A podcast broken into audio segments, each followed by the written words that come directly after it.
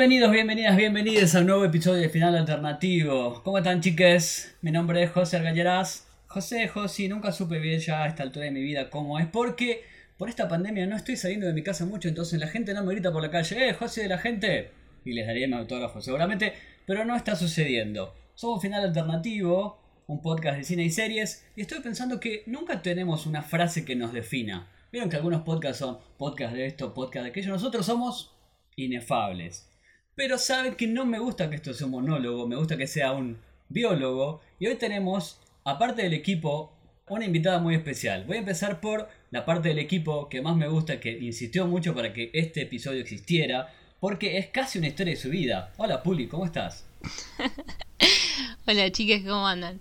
Eh, sí, no, yo estoy muy contenta, primero por la invitada que tenemos y por la película que vamos a hablar. No me voy a adelantar mucho, pero venía esperando este episodio con muchas ganas, así que estoy muy contenta porque vamos a subsanar un problema que estamos teniendo, que hablamos mucho de series y poco de cine, porque nosotros somos bichos de sala grande y acá en Buenos Aires, Argentina, no están abiertos los cines, entonces no hablamos mucho de cine.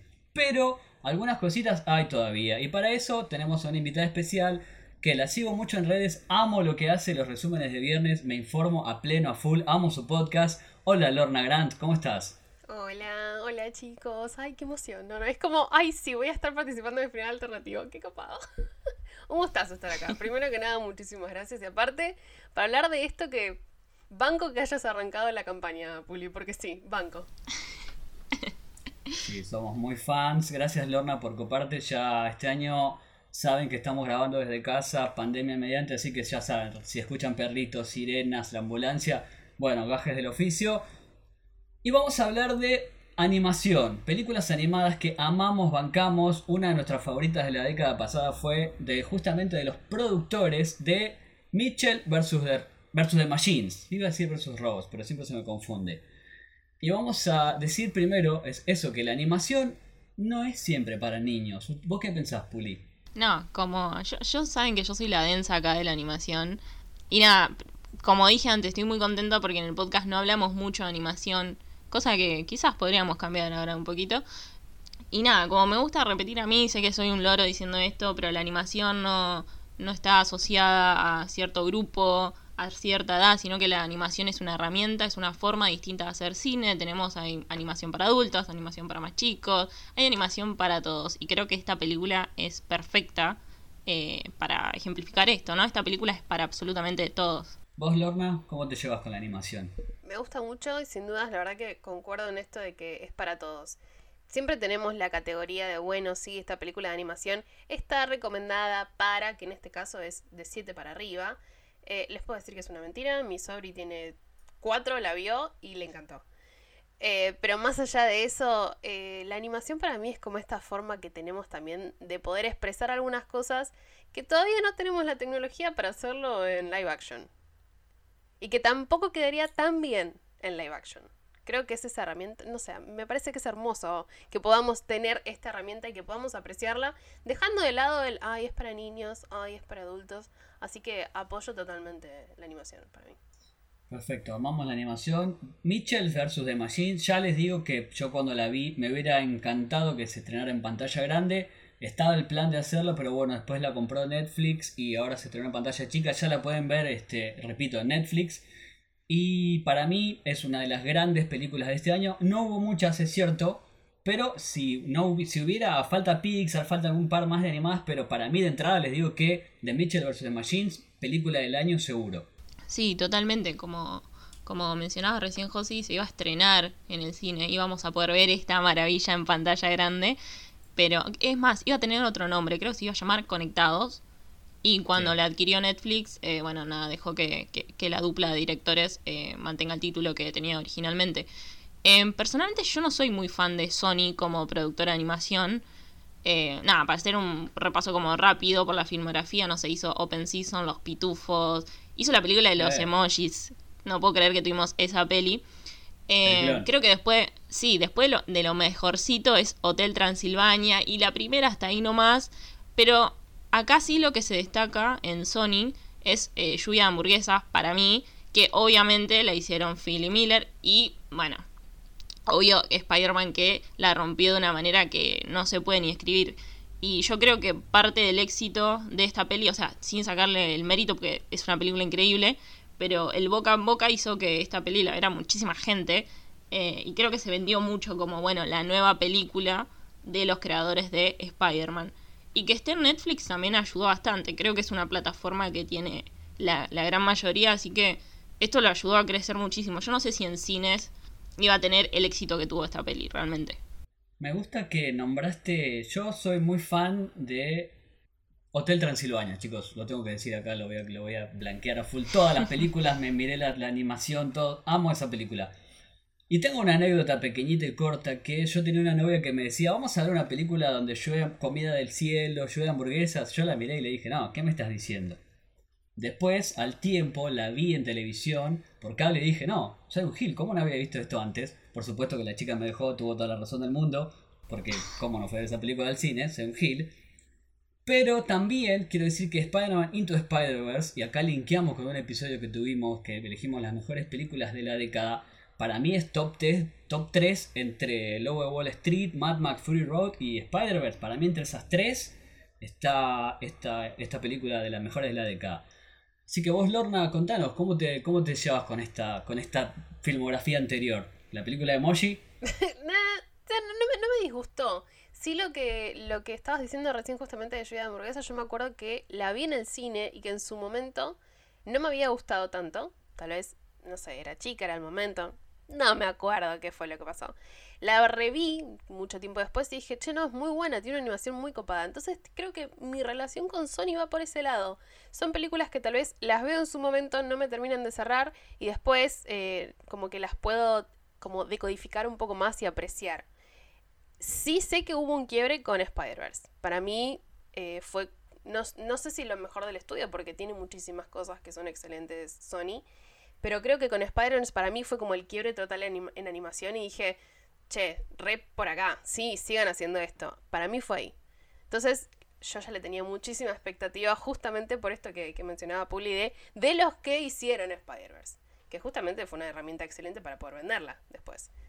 Pero entonces mi relación va por ese lado. Creo que fui condicionada por ya el éxito que tenía Spider-Verse y que me voló la cabeza y que para mí era como, sí, inyectame en las venas el nivel de vuelo y de cariño y de pasión que tenía Into Spider-Verse en cada fotograma, yo creo que acá también en The Mitchells, vamos a decirle Mitchells porque el nombre es bastante largo, se nota también, es una película que te abruma en todo momento. Eso es lo, voy a empezar diciendo lo malo que a mí me pareció, que es muy poquito y una queja de lleno, que te abruma, la tenés que ver mínimo dos veces para captar todos los detalles que tiene. En un momento fue como, bueno, basta, ah, colores, ah, no, todas estas referencias, basta pero, por eso digo que si sos niño, tal vez este, ni, te, das cuenta. Pero como adulto la querés diseccionar y decís, uy, pará, esto es de acá, esto es de allá.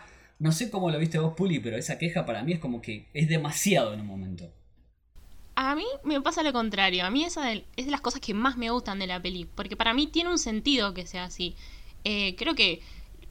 o sea, no solo es apabullante la animación y el diseño y todas las mezclas que, bueno, podemos eh, hablar ahora en un ratito tiene un sentido, porque se asemeja un poco con lo que hace Katie con sus montajes, con sus películas, que son así una locura de, de, cortes y el perro y que vuela y que hace esto y que hace lo otro. Y creo que tiene ese sentido, que es un delirio, pero a la vez es como las cosas que hace ella, como sus películas caseras. Y nada, a mí eso es lo que, lo, lo que más me gustó, como que, qué sé yo, la historia es una historia que vimos miles de veces en miles de películas, eh, no sé, Lady Bird, Coco también animada, pero creo que lo que se destaca de esta peli es eh, no tanto el qué, sino el cómo, y acá está la grandeza de la peli. Pero no, a mí me gustó que sea así un delirio de cosas todo el tiempo. Sumo también esto de que trata de representar esto de que estamos colmados de pantallas y que lo hayan plasmado también desde ese lado de los colores, me parece que, que fue algo excelente. A mí, yo lo disfruté muchísimo, por lo menos. También esto de que justamente es una representación de cómo ella ve el mundo. Entonces me pareció que estaba muy bien plasmado. Eh, pero, o sea, a ver, es una crítica perfecta y es verdad, hay un montón de cosas, hay, un montón que sé que me habré perdido. Eh, se me viene a la mente, por ejemplo, justamente la escena en la que dice busca las fallas, cuando eh, Pal le dice, bueno, buscame las fallas de estos humanos, y que empiezan a aparecer todos los carteles y decís, bueno, sé que alguno de estos carteles me los voy a perder, pero los voy a leer todos en los microsegundos que aparecen.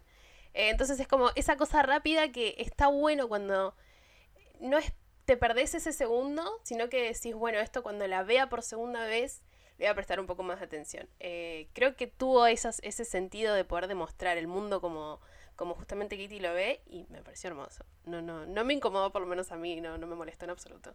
Por eso tenemos una diversidad de voces, debe ser que yo soy más viejo y ya estoy todo más abrumado de estar Tantas frente a las pantallas. Basta de pantalla. Bueno, esa crítica a la sociedad mediante esta no sé si es tan. Si, la vemos mil veces al pico. No nos gusta comentar la trama para que la vean y se diviertan, pero básicamente es el fin del mundo de nuevo otra vez porque una compañía grande, cof, Facebook y, todas esas, vendieron los datos y las máquinas se revelaron. Bueno, podríamos hablar también del elenco de voces que estaba buenísimo, que la máquina que se revela HAL es Olivia Colman, o sea, a ese nivel de, genialidad. Qué mujer, la verdad que sí. Todo lo que hace Olivia Colman es espectacular. No, que sí, es un gran elenco y como, como decía Josi, creo que estamos en una época en la que muchas producciones utilizan esto de la inteligencia artificial, el consumo de las redes sociales y las pantallas para, para hacer una crítica muy dura y muy pesimista en varias ocasiones. Y no sé, se me viene a la cabeza Years and Years que la rompió hace poco, o Netflix mismo sacó un documental, creo que era de Social Dilemma, algo así, no, yo termino agotada mentalmente viendo esas cosas, por lo que me parece interesante esta vuelta a la crítica a tecnología que, que, le dio la peli, haciéndola muy divertida sin dejar de decirnos que somos unos adictos a Internet, básicamente. Sí, sí, porque te puede llegar a abrumar eh, en algunos aspectos cuando te, te ponen, che, mirá que esto es lo que está pasando, y vos en cierto punto decís, sí, bueno, yo también le digo al teléfono, poneme esa canción de Taylor Swift, no, esa no, la que sigue. Eh, creo que esos detalles son, son muy de que te llegan y que está muy bien usado. Eh, entonces, la crítica es muy crítica, sí, porque no deja de ser una película con esa intención, por más que sea de 7 para arriba, como decíamos, supuestamente casi para niños, casi que no. Eh, me parece que la crítica está muy bien, muy bien hecha. Y que sea justamente Olivia Colman, me pareció un guiño hermoso. Sí, es fantástica. Aparte de la crítica, tiene una cosa muy familiar. A mí me emocionó mucho por momentos cuando ves que el padre deja ciertas cosas por los hijos y los hijos nunca vemos ese tipo de cosas hasta que no es muy tarde a veces. Me parece que por ese lado también, o sea, no te, no te subestimo como espectador, por más que sea animación, y eso a mí me parece genial. No, totalmente. Creo que eh, Rick, el padre creo que se llama Rick, em, es lo que se llamaría hoy el, el, boomer, ¿no? Que no logra conectar con la tecnología ni con su familia y bueno, mucho menos con, con la hija. Pero lo que me gusta acá es que no es solamente un tema de burla para el guion de la película, ni busca una especie de rivalidad entre la generación nueva y una generación vieja. Es una peli que eh, en verdad hace un trabajo para darle profundidad, coherencia y una personalidad real a, cada uno de los personajes, para que vos entiendas bien sus conflictos y cómo después los van a ir resolviendo. Eh, nada, creo que es increíble como el, el laburo del guion que hay y el laburo que hay en las motivaciones de los personajes. Aparte esta cosa familiar, ¿cómo la plasman? Eh, creo que yo, lloré, sí, lloré, lloro con todas las películas, ya creo que eso lo sabe el mundo entero, pero lo vuelvo a decir. Yo, suelo, por, encuentro aunque sea una cosita por la que emocionarme. Y en esta toda la relación que tiene Katie con el padre, todas las cosas que se van plasmando, llega a un punto que decís, bueno, los pañuelitos los necesito un poco más cerca porque ya sé que se viene, se viene y la voy a sufrir. No, no es necesario ni siquiera que estés tal vez eh, pasando por una situación similar o, lo que sea, sino que la forma en la que conectan, que tal vez por eso se, llamaría, se, se iba a llamar conectando o conectados, más allá de, de la conexión tecnológica, es esta cosa de la conexión familiar que no, no, no, yo no tengo palabras para, para poder describir la, la sensación que te transmite esa relación familiar. Es fantástica la relación familiar y también cómo habla de abrazar nuestras rarezas, porque Katie está todo el tiempo pensando, eh, de hecho está, este, los directores dijeron que su visión muchas veces se plasma en todos esos memes, esos mashups, esas cosas fantásticas, y en un momento el padre también es rarísimo, que siempre quiere que sea toda una cosa, Y al final, para, para esta uniformidad que venimos teniendo de que tratar de que ser todos iguales, me parece que ese mensaje está buenísimo, loco. Puede ser diferente, puede ser raro, pero no vas a ser, este, no vas a ser infeliz por eso. No, totalmente. Y, por eso me, gusta y, me divirtió mucho en la película eh, este mambo que tenía la mamá con la foto perfecta y cómo envidiaba a, a la otra familia y bueno, cómo al final reivindica un poco esto de, bueno, mi familia es así y no está nada malo eh, en eso. Y creo que es hermoso todo lo que pasa con los personajes en la película. Aparte ya desde la presentación, ¿no? Que nos dice, bueno, eh, este, este bardo que estás viendo es lo que probablemente salve el mundo. También es muy inteligente que la familia, que es lo, son los perfectos, los posies, las voces eh, para Estados Unidos son leyendas, o sea, leyendas de internet. Son Chrissy Teigen, que es la modelo, y John Legend que son dos bestias de. son super influencers. Y eso me parece que está buenísimo, que están, las fotos siempre le salen perfectas, tienen un plan para salir de todo, siempre son recontra copados en todo. Y los Mitchell son, están todos rotos, salen todos mal en las fotos, se pelean, se hacen de todo. Me parece que eso también está buenísimo, que abracen eso y ya también, como dijo Lorna, cuando arranca la película, vemos otra de, los, de las patas, de los pilares de lo que más me gustó, que es el constante amor al cine. Cuando empieza ese plano y ves que es Terminator 2, decís, wow, esto es otra cosa. Sí. sí, totalmente. Yo creo que pasaron cinco minutos y ya estaba llorando. No estoy jodiendo. Porque, bueno, nada, para mí le agrega un factor más emocional el hecho de, de, estudiar cine y, entender la complejidad que, conlleva, ¿no? Hacer una película, hacer un corto, y más siendo mujer. Eh, que bueno, que acá siempre, que siempre, lo hablamos, lo difícil que es mostrar una película, lo difícil que es que te financien una película siendo mujer. Eh, nada, y me sentí muy identificada con, con ella y con, con el amor que, que hay en el cine en todos lados, incluso están las medias, hay referencias hasta el resplandor. Nada, es, hermoso el amor por el cine que hay en esta película. Y nada, sí, yo ya estaba emocionada al principio y creo que hay detalles desde que empieza hasta que termina. Me encantaría sentarme a leer una persona que haya hecho todas las referencias para no perderme ni una, porque estoy segura que se me habrán pasado miles. Está lleno, es completo y le da, le da otra carga le da una carga mucho más sentimental, totalmente. esos pequeños guiños que decís, no puedo creer que la estén usando en esta película. no, no, hay, cosas que, que, aparte, no sé, yo no me la esperaba. El tema de las medias, cuando las vi, fue como, me está jodiendo ese detalle. Sí, re bien. Entonces tiene, tiene como otra, otra categoría emocional para mí ahí. A mí me gustó mucho cuando tiene su stack de DVDs que tiene un montón de títulos que referencian a cosas y lo va cambiando y lo va adaptando para su serie con Dog, con el perro, que también le da la voz a una celebridad de internet, un perrito le da la voz a un perro. Fantástico. Y tiene eh, Skate de Katie, la K Collection, haciendo referencia a Criterion Collection, que nosotros siempre bancamos a todo lo que es formato físico. Esa referencia está buenísima, pero hay cientos, cuando muestra todos sus cortos, eh, mucho Hitchcock, mucho Kubrick, cuando tira su, su, panteón de dioses de esta Greta y un par más, me parece que es para verla varias veces. Y si sos niño tal vez se te escape, y si sos un adolescente que está empezando a ver cine también se te escape. Pero está buenísimo que después, más adelante la puedas ver y decir, chao, esto me recordaba esto y esto y esto. Por eso digo que no te subestima como espectador. Y eso para mí es fantástico. Sí, y Aparte le hace una mención ahí a, a, Celine con Retrato de una mujer en llamas. Yo casi me muero de emoción con esa parte. Eh, sí, hay un montón. ese momento eh, Kill Bill que tiene la mamá al final, o las referencias a Star Wars cuando se quieren usar el, el traje de los robots. Hay montones, montones. Creo que podemos hablar, no sé, una temporada completa de final alternativo sobre todos los detalles que hay en esta película. Justamente la que mencionaste es una de mis cosas, creo que favoritas. Eh, ese momento Kill Bill de la madre, que justo lo, mencionaste y te lo iba, lo, iba, a traer a colación. La representación que, que, se puso ahí era como, yo no puedo creer, ya viene toda una secuencia que decís, no puede mejorar. No, no, o sea, no hay algo que la pueda llegar a ser, ya está al 100%. Cuando agregaron esa escena, además, eh, la música que, que utilizan en toda la película pero cuando agregaron la escena de Kill para mí fue como, ya está, ya estabas en 100, ¿cuánto querés llegar? Es espectacular. Además es inclusiva sin sermonearte porque Katie desde el momento que tira el arco iris detrás sabemos más o menos por dónde va a ir. Después al final dice, bueno, voy a llevar a mi novia. Ese tipo de mensajes también que se incluyan y que no sean forzados. Te estoy mirando a vos Star Wars poniendo un personaje que dice, ay, ese está, en el fondo tiene novia. Acá te lo hacen hiper orgánico y está buenísimo. Me parece que también crece eh, el lenguaje y, todo, y todos crecemos viendo esto. Que es normal, Katie es así. Sí, totalmente. Em, y nada, como siempre decimos desde acá del podcast, es como la representación es súper importante y, es hermoso verlo en, en estas películas. Va, en todas las películas. Es muy necesario, sí. Y que sea sutil me parece que incluso es mucho más necesario aún.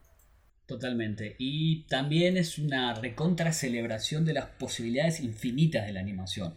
Porque lo que hacen mezclando todo, me parece a mí que acá Puli vos tenés que decirnos ¿cuáles son los detalles que más te gustaron de todas estas mezclas?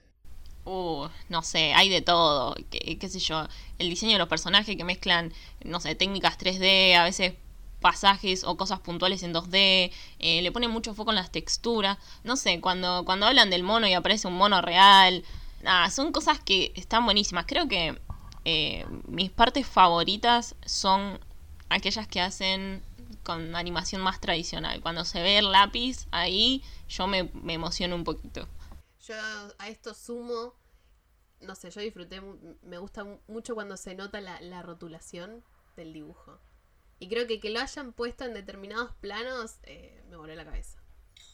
Todo viene a, repetimos, a colación del éxito de Spider-Man Into Spider-Verse, que hay muchísimos videos del making of y cómo cada animador le fue poniendo su detalle Creo que acá también cuando pase el tiempo y salgan ese tipo de videos, creo que cada uno le metió cosas porque sí te abruma, pero está buenísimo. De hecho, creo que para mí mi momento favorito es cuando dice Mitchell's Engage y aparece la cara del padre tipo Batman del 66. esos, esos, esos detalles que para los más viejos como yo están buenísimos. Sí, además, eh, para mí no es un detalle menor que este proyecto lo llevaron adelante. Eh, bueno, es la ópera prima de estos dos directores pero vienen del terreno de la animación, son animadores y trabajaron en Gravity Falls.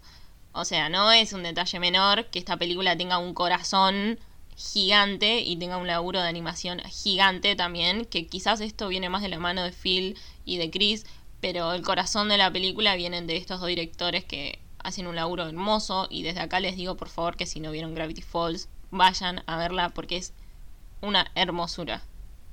Aprovechamos y le mandamos un beso que ya en algún momento tendrá que venir a Ale Graue que hace la voz de, de Dipper, que es colega y amigo, también está con Ana en el podcast de Saint Seiya. Y sí, yo recomiendo también Recontra. A mí me salvó al principio de la pandemia Gravity Falls, no la había visto nunca, estaba buscando algo que me levante y la vi y me fasciné y jamás vi nada igual. Y acá aparece también este el, el, creador original en un momento que es uno de los amigos de la universidad de Katie, que aparece su voz ahí, todas esas conexiones están buenísimas. Podemos ya ir cerrando esta gran recomendación, para mí entra lo mejor del año. Lorna, ya voy a hacer lo que no se hace en público, te voy a comprometer a que pasado unos meses no, nos digas cuáles son tus cosas preferidas, porque repito que Lorna en las redes la rompe, todos los meses pone lo que más le gustó. Nosotros vamos a tratar de copiarle. Sí, te lo voy a, no te voy a mentir, no te voy a mentir. Vamos a copiar y a mitad de año vamos a elegir lo mejor y te comprometo a que vuelvas a que nos digas cuáles son tus cosas favoritas, que no hubo mucho, pero sí hubo en este año. Por favor, un gustazo. Cada, cada vez que quieran me, me pegan un llamadito, ¿saben? Si no estoy estudiando, estoy. Si no estás llorando por Loki o por alguna de Marvel. Sí. Si mi estado mental lo permite. Si Marvel me lo permite. Como todo. Puli, ¿te quedó algo para agregar de la película? No, que la verdad que ahora después de hablar tanto de la película tengo ganas de terminar la llamada e ir a verla de nuevo. no, pero también decirle que muchas gracias a, Lorna por sumarse y por la buena onda. Y que sí, que ojalá vuelva el podcast, que la esperamos. Me van a hacer poner colorada, chicos, basta. basta. Volvemos a mandarle un saludo grande a Julián Cana y a Ana Manson que no te noté que en las redes los dos tienen doble N porque Julián Cana es Julián Cana con doble N y Ana es Capitana con doble N. Fíjense las pavadas en que estoy, estoy muy aburrido, necesito, necesito salir de, mi casa un poco más. Vamos cerrando con las redes de cada uno. Yo voy a empezar con las del podcast, arroba final alternativo, en Instagram, arroba final podcast, en Twitter. Las mías son José Ganarás con Z al final, sin ñ porque todavía no existe el ñ en internet. Tal vez si fuera un personaje animado tuviera ñ, pero no. Las tuyas, Puli, ¿cómo son? Las mías son Puli Roy en todas las redes sociales, con Y. Y ahí Puli siempre está recomendando. De hecho, tengo que mirar Wolf Walkers, que para mí que es una de las mejores que no he visto. Tengo que mirar Paranormal antes que me mate Puli, porque tengo un montón de cosas para Sí. ver, chicos, pero bueno, no tengo tiempo. Las tuyas, Lorna, ¿cómo son? Me pueden encontrar en Twitter y en Instagram como arroba girislor. En Instagram me tienen que agregar un guion entre el giris-lor, porque nada, las redes sociales me odian, no me dejan usar el mismo usuario en todos lados. Y me pueden escuchar, como mencionaba Josi, en The World Book Podcast, que lo encuentran así en todos lados. Quizás en algún momento nos escuchen a nosotros. Me recontra invito o le invito a Puli o cualquiera. Nos escuchen tal vez. No, por En favor, sí, está en planes Podcast. igual. Sí, sí, sí, estamos organizando todo porque nada, la pandemia. Yo quiero ir a uno de esos que hacen de románticas, chicos. Yo quiero hacer Por favor, sí.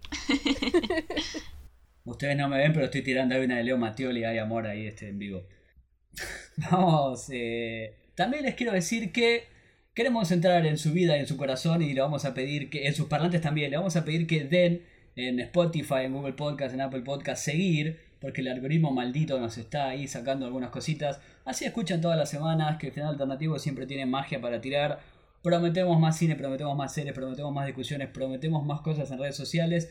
Les cerramos diciendo que si no vieron The Mitchell vs. The Machine, corran a verla y amamos la animación y aguanten todo. Besos, chao.